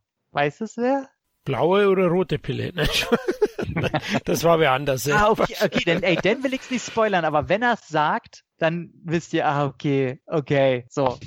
Das ist auch ein Internet-Meme und so, und dass sie das noch mit reinbauen. Super gut, der geht auch nicht zu lange. Was mir ein bisschen gefehlt hat, ist, dass äh, Buzz Lightyear hat eine ziemlich kleine Rolle. So, der spielt kaum noch überhaupt da irgendwie eine Rolle. Der hat insgesamt vielleicht 20 Minuten und dass der ganze Film so sehr, sehr sympathisch dahin plätschert, was seine Story angeht. So eine typische Teil 4 Geschichte. So, wir denken uns irgendwas aus, aber mit wahnsinnig charismatischen Figuren drin. Und dann kommt am Ende aber eine Entscheidung, die einem eigentlich den Magen zuschnüren würde, wenn er eben vorher auch schon emotional damit gespielt hätte in dem Film. Also, das ist irgendwie so wie, keine Ahnung, du guckst Rocky 1 und auf einmal stirbt Adrian schon bei Teil 1 am Ende an Krebs. So, weißt du, und du denkst dir, oh, wo kommt das jetzt her? Also, das fand ich ein bisschen schade, weil das Ding hätten die auf eine richtige Tränendrüse drücken können. Und das ist aber irgendwie dann so, hm, okay, ist halt jetzt so. Wo ich gedacht habe, Alter, ist jetzt so? Wollt ihr mich verarschen? Das fand ich ein bisschen schade, aber ansonsten einfach sehr, sehr, sehr angenehmer Animationsfilm. Ja, da freue ich mich schon riesig auf den 15. August, wenn er in Deutschland endlich startet. Ich bin ja großer Fan. Ich liebe Teil 3, hast du schön gesagt. Das ist für mich auch der stärkste, allein auch von der Geschichte her. Und ich habe zwar auch ein bisschen Angst gehabt, dass Teil 4 so ein bisschen nachgeschoben wirkt, mhm. aber so wie es sich anhört, kriege ich das, was ich wollte. Und ich freue mich schon sehr auf den Film. Also Pixar macht ja auch nicht so viel falsch in ihren Filmen du guck einfach, wer da alle Sprechrollen hat. Also hier auch hier Ex-Bond, wie heißt er? Äh, Lizenz zum Töten. Timothy Dalton. Timothy Dalton ist dabei. Ja gut, wen die in Deutsch sprechen, da werden wahrscheinlich YouTube-Stars, weil sie Erkan und Stefan werden. Oh, Keanu Reeves. Oh, das glaube ich tatsächlich nicht. Achso, das habe ich noch ja nicht erwähnt. Ey, Leute, im Original Tom Hanks und Tim Allen, ne? Ja, ja, klar. Ey, das ist der Wahnsinn. Das ist so krass, dass Tom Hanks auch für die Rolle noch keine Ausgabe bekommen hat. Das ist ohne Scheiß. Also die Deutschen machen das gut, da will ich gar nicht sagen. Und ich glaube nicht, dass die da YouTube-Leute reinknallen. Aber das kann im Deutschen einfach nicht so gut sein wie im Original. Das ist krass. Ja gut, auf jeden Fall wird das ein großer, großer Erfolg werden. In Amerika äh, geht er schon durch die Decke mit 300 Millionen. Ist erfolgreicher Dollar. als Teil 3. Ja, also Wahnsinn, auf jeden Fall. Aber hey, Disney, das sind einfach Marketingmonster. Die haben das so perfektioniert über die Jahre. Ach, die werden uns irgendwann einen Durchfall verkaufen und es wird 100 Millionen einspielen. So gut schaut es nicht bei Sony aus oder so weit ist Sony noch nicht, dass sie Filme so gut vermarkten können, weil Brightburn war ja ein ziemlicher Flop. Nee, ein Flop war nicht. Also der macht doch bloß und die reden auch gerade über einen äh, Sequel Ja, Brightburn, ey, ihr kennt die Geschichte. Äh, James Gunn ist als Produzent dabei. Seine Brüder, glaube ich, haben Drehbuch geschrieben. Er produziert das Ganze, ist die Superman-Geschichte auf links gedreht, heißt Elternpaar auf einer Farm wünschen sich Kinder, klappt alles irgendwie nicht. Elizabeth Banks ist die weibliche und dann landet ein kleines Raumschiff, ein Meteor, landet irgendwo in the Backyard und ein Baby liegt drin, die nehmen es raus und sagen, das ist jetzt unser Kind. Dann ist das Kind irgendwann in einem, im vorpubertären Alter und dann kriegen sie langsam mit, sag mal, der hat noch nie geblutet, der hat noch nie einen gebrochenen Arm, der hat noch nie Schmerzen verspürt. Und dann kommt es halt zu einer Situation, wo er merkt, ey, der kleine Wichser hat ja Superkräfte.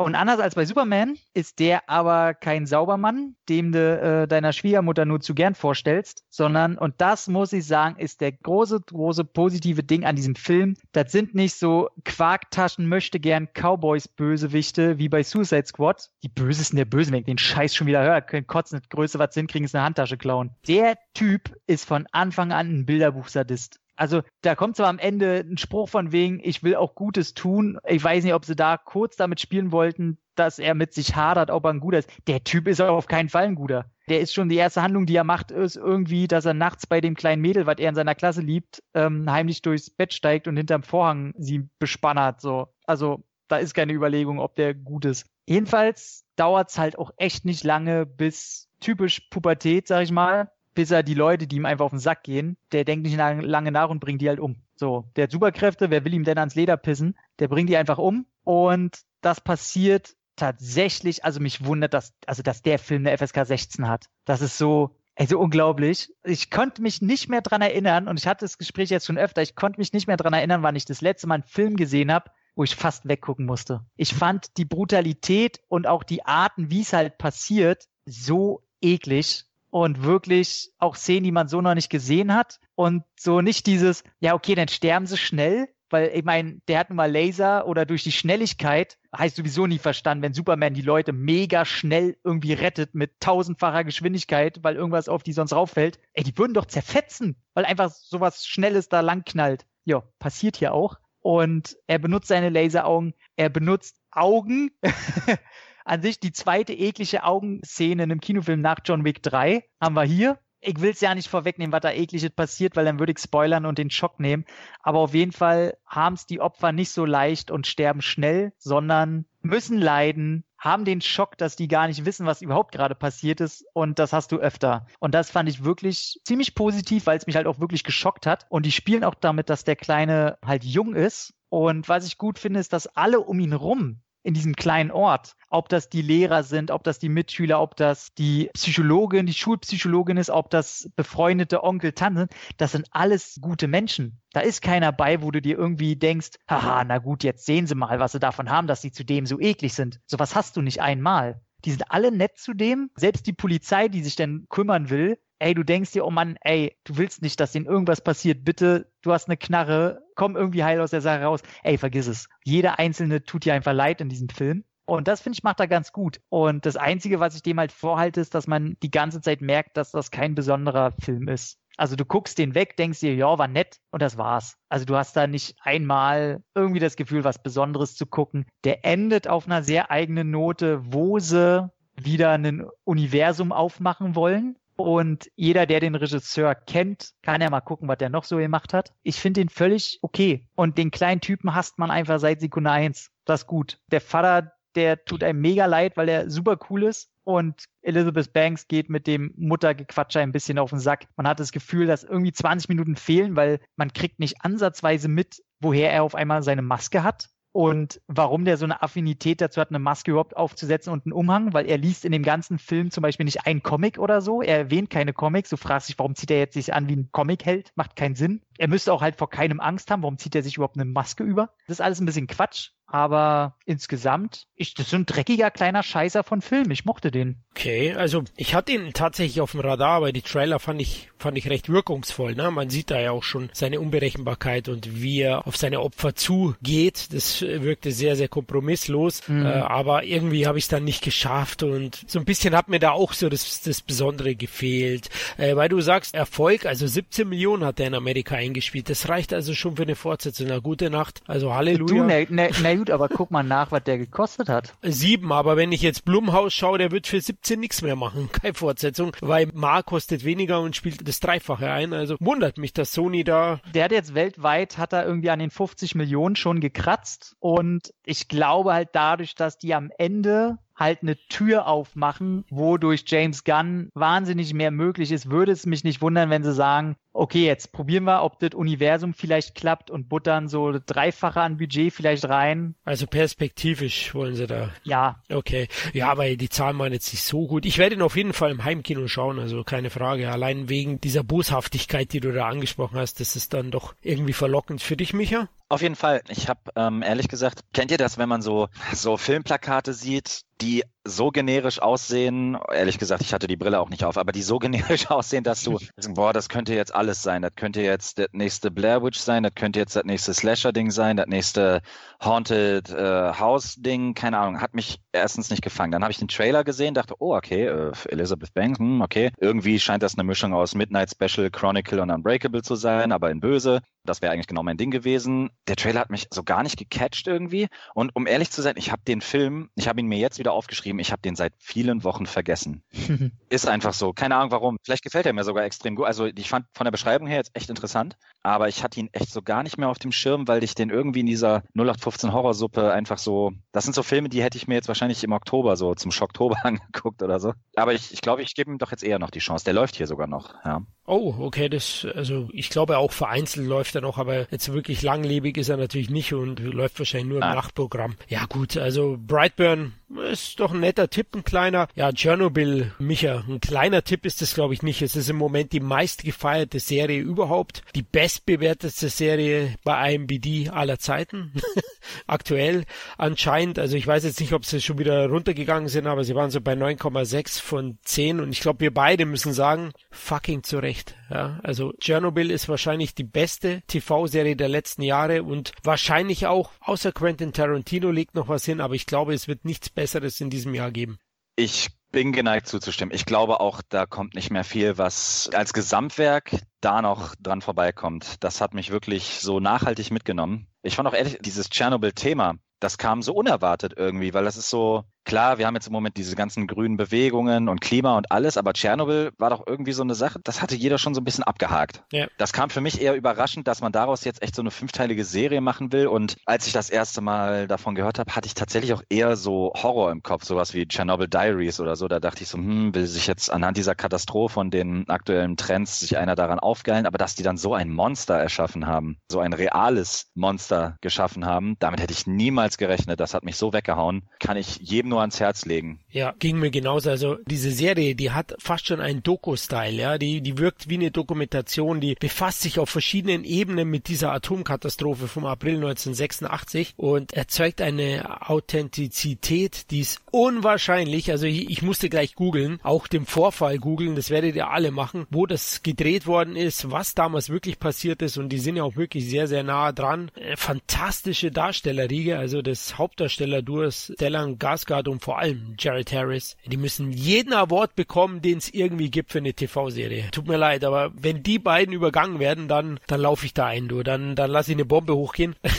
also definitiv. Und ich muss auch sagen, also die Serie, die liefert so viel, die ist bedrückend, die ist verängstigend, die ist packend, die ist verstörend und die ist aber auch zugleich unglaublich beeindruckend. Also mir ging's wie dir, die hat mich so schwer mitgenommen. Es gab selten etwas, was ich gesehen habe, dass ich zwei Tage später geträumt habe über die Serie, ja, und über ein paar Situationen Situation. Und das ist unwahrscheinlich, was vor allem der Macher da geschafft hat, weil ich habe den auch mal gegoogelt, wahrscheinlich wie du auch, den Craig Messin, den Schöpfer. Mhm. Also Chernobyl konnte man ihm eigentlich nicht zutrauen, wenn man seine Vita sieht. Auf gar keinen Fall. Auf gar keinen Fall. Ich finde, die Serie, die lebt so hart davon. Die wirkt die ganze Zeit. Die haben ja auch damit Werbung gemacht, so der wahre Horror ist die Realität. Und wenn man alle fünf Episoden guckt, merkt man so ein bisschen, spielen die auch so ein bisschen mit Fake News und ja. mit diesem Gefühl, dass die ganze Scheiße, die da passiert, erstmal du glaubst einfach nicht, dass das so war. Du hast so oft diesen Moment, wo du denkst, das ist überzeichnet. Ach komm, jetzt, jetzt wird's gerade ein bisschen sensationsgeil oder jetzt will man doch ein bisschen Action damit reinbringen. Und dann googelst du das, du recherchierst diesen Vorfall Und äh, scheiße, teilweise haben die die Videos eins zu eins übernommen, die Originalaufnahmen und die Berichte und du denkst einfach, das kann doch nicht, wie scheiße schlecht ist der Mensch an sich eigentlich? Und dann kommt eben dieses zweite Gefühl, dieser ganze abgefuckte Mist, der kann uns jeden Moment wieder um die Ohren fliegen. Und damit meine ich gar nicht mal nur die Atomkraftwerke und, und dass wir hier allein in Deutschland an den Grenzen, wo die Atomkraftwerke sind, nicht aus, ausreichend mit Jod versorgt sind und so,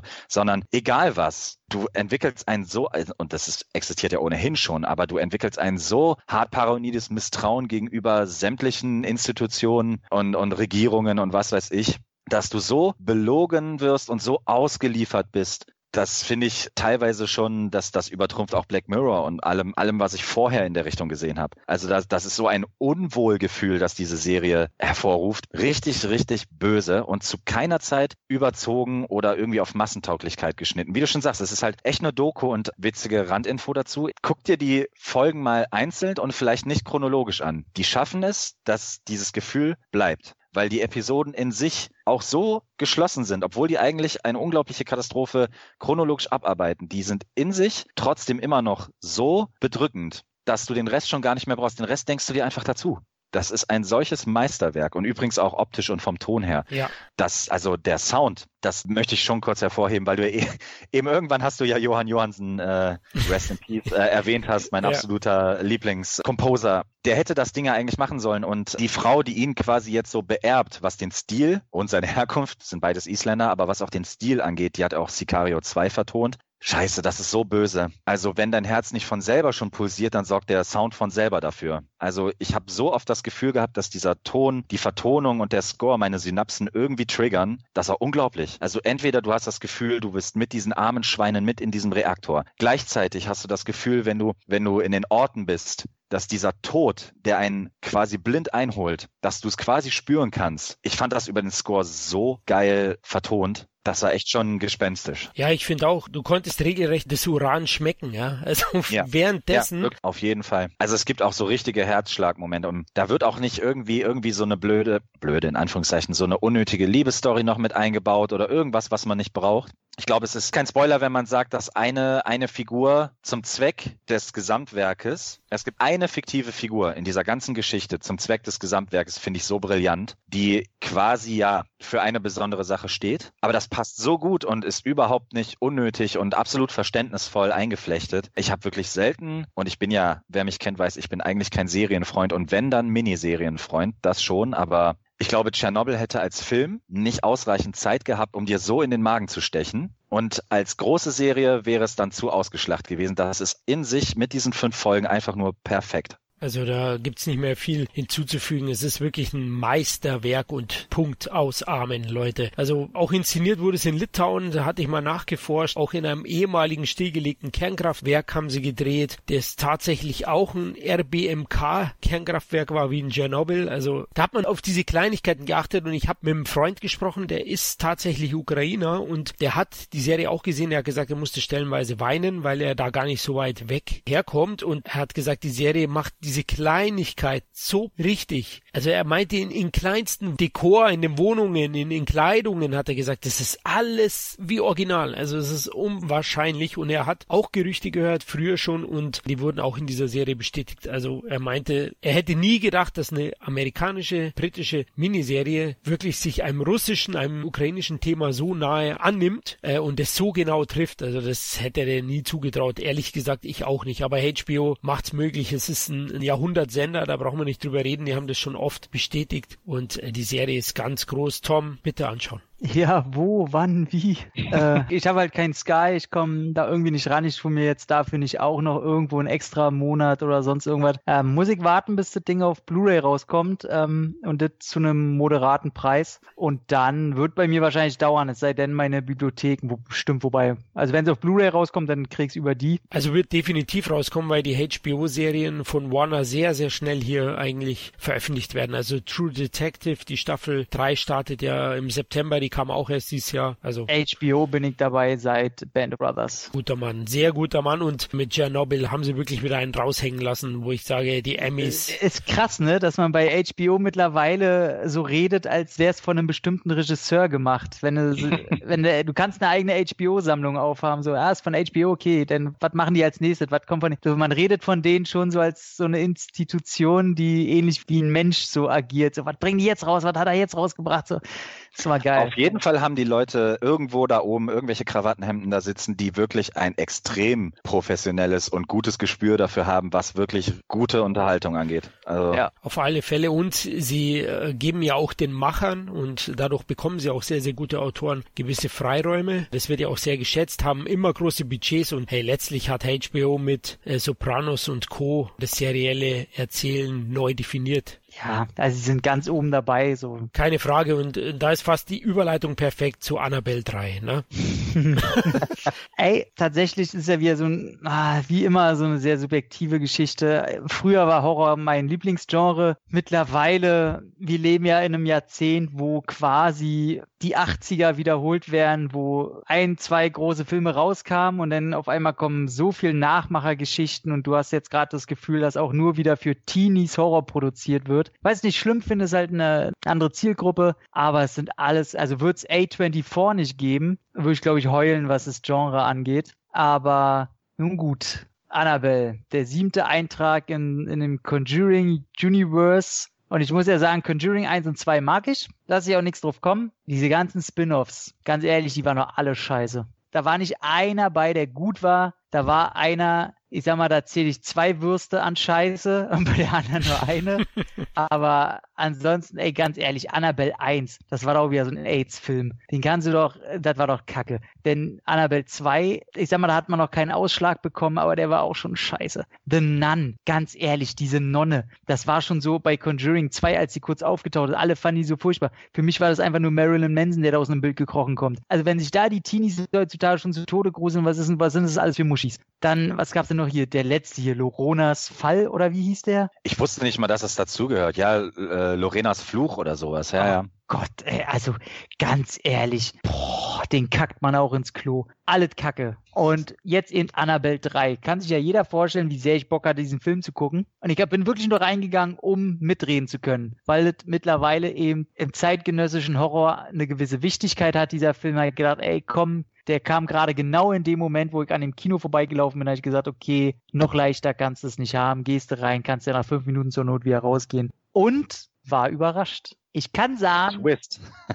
ich mag den nicht wie Conjuring 1 oder 2, aber mit diesen anderen Vollpfosten-Filmen räumt er den Boden auf weil er einen eklatanten Unterschied drin hat. Der spielt ja in einem Haus der Warrens und die spielen aber nur kurz am Anfang und kurz am Ende mit. Wieder äh, natürlich selben Schauspieler alle. Und der spielt, ich glaube, so wie ich das mitgekriegt habe, als die am Anfang aus dem Haus gehen, gehen sie, glaube ich, zu dem Auftrag von Conjuring 1. Der spielt parallel. Wo sie, glaube ich, auch bei Conjuring 1 schon zeigen, wo sie Annabelle im Keller da in diesen Glaskasten legen. Ich glaube, das ist dieselbe Szene. Und jedenfalls die Tochter bleibt ja da, die so, was wird die sein, 10, 11 Jahre, mit der Babysitterin, die bleibt halt da und von der Babysitterin kommt halt eine Freundin, die ist am Anfang so ein bisschen sehr assi, die ist typisch aufdringliche, mir ist alles scheißegal, Hauptsache ich kann Kacke bauen, dieser Klischee-Horrorfilm-Charakter, die man schon am Anfang einfach irgendeine Klippe runterschubsen will. Die geht natürlich in den Keller, öffnet den scheiß Glaskasten, Annabelle ist wieder frei und, und jetzt kommt der große Unterschied. Anders als in den anderen Teilen ist Annabelle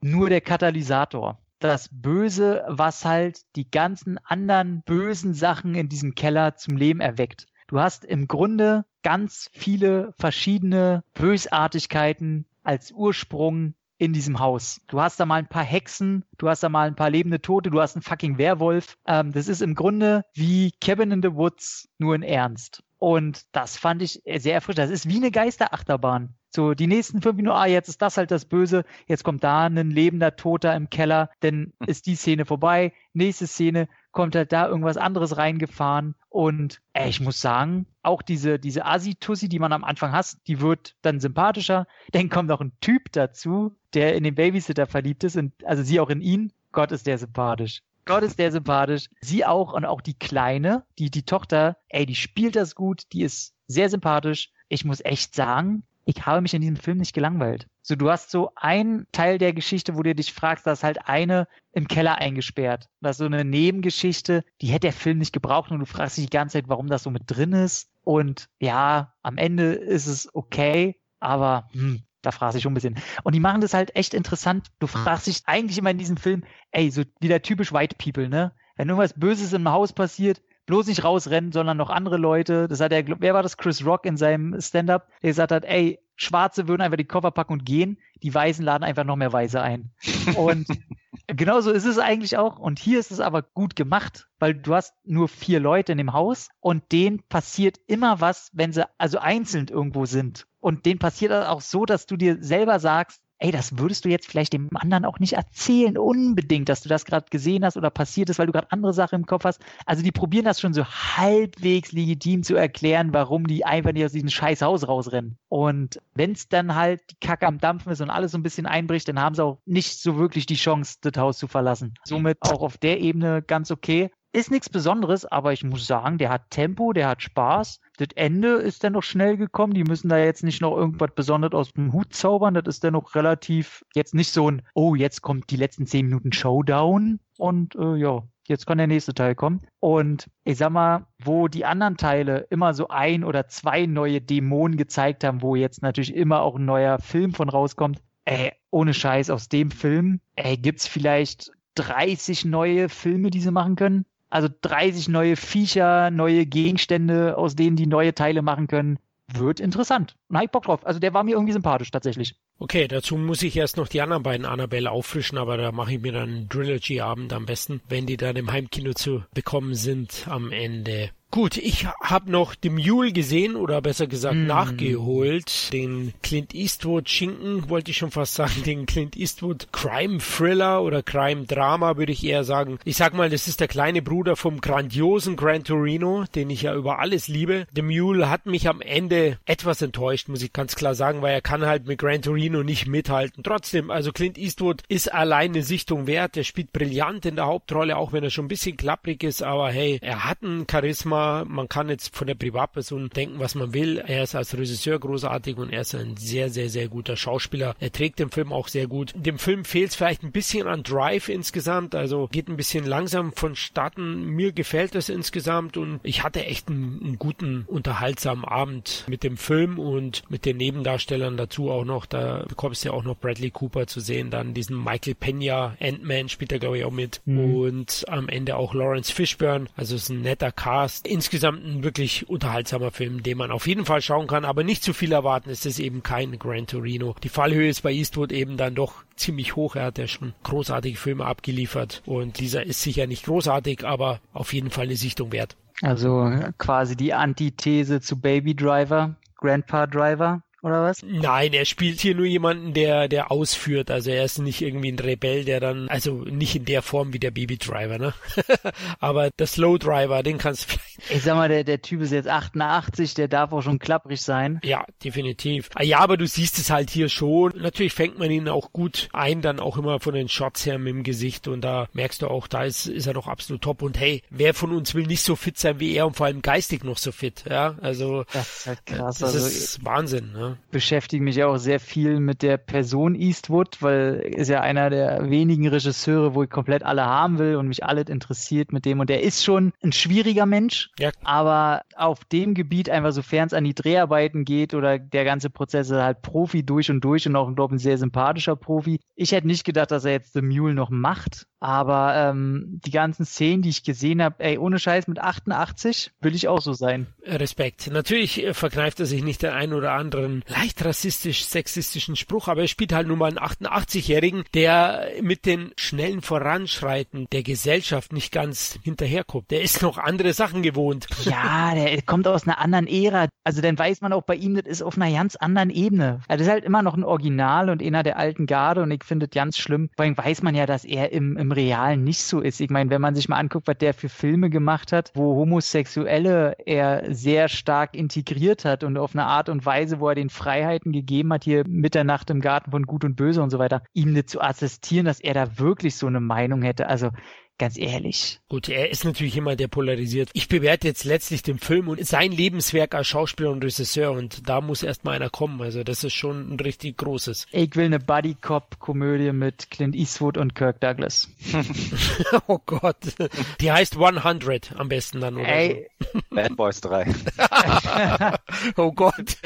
Die zwei von Bad Boys gegen die beiden, ne? Da haben sie keine ja. Chance. Da ist einfach, wieso, da haben wir Meals on Wheels 2.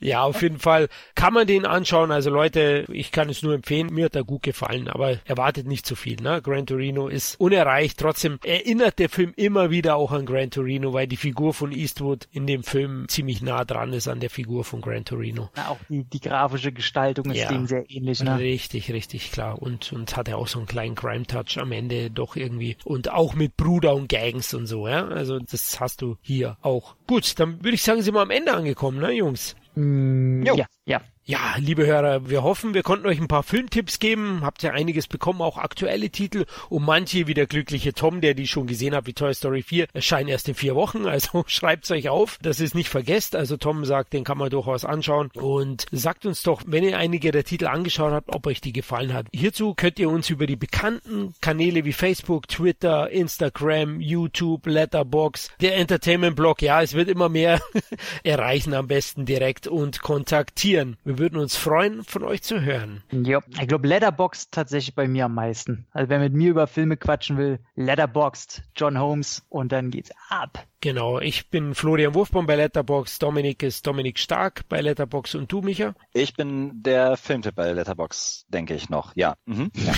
okay. Ich nutze Letterbox gerade echt nur, um meine Liste zu erweitern, aber ja, ich glaube, ich bin da noch als der Filmtipp, ja. Mhm. Okay, also Leute, wir würden uns freuen, von euch zu hören. Macht's gut, bis zum nächsten Mal, ciao.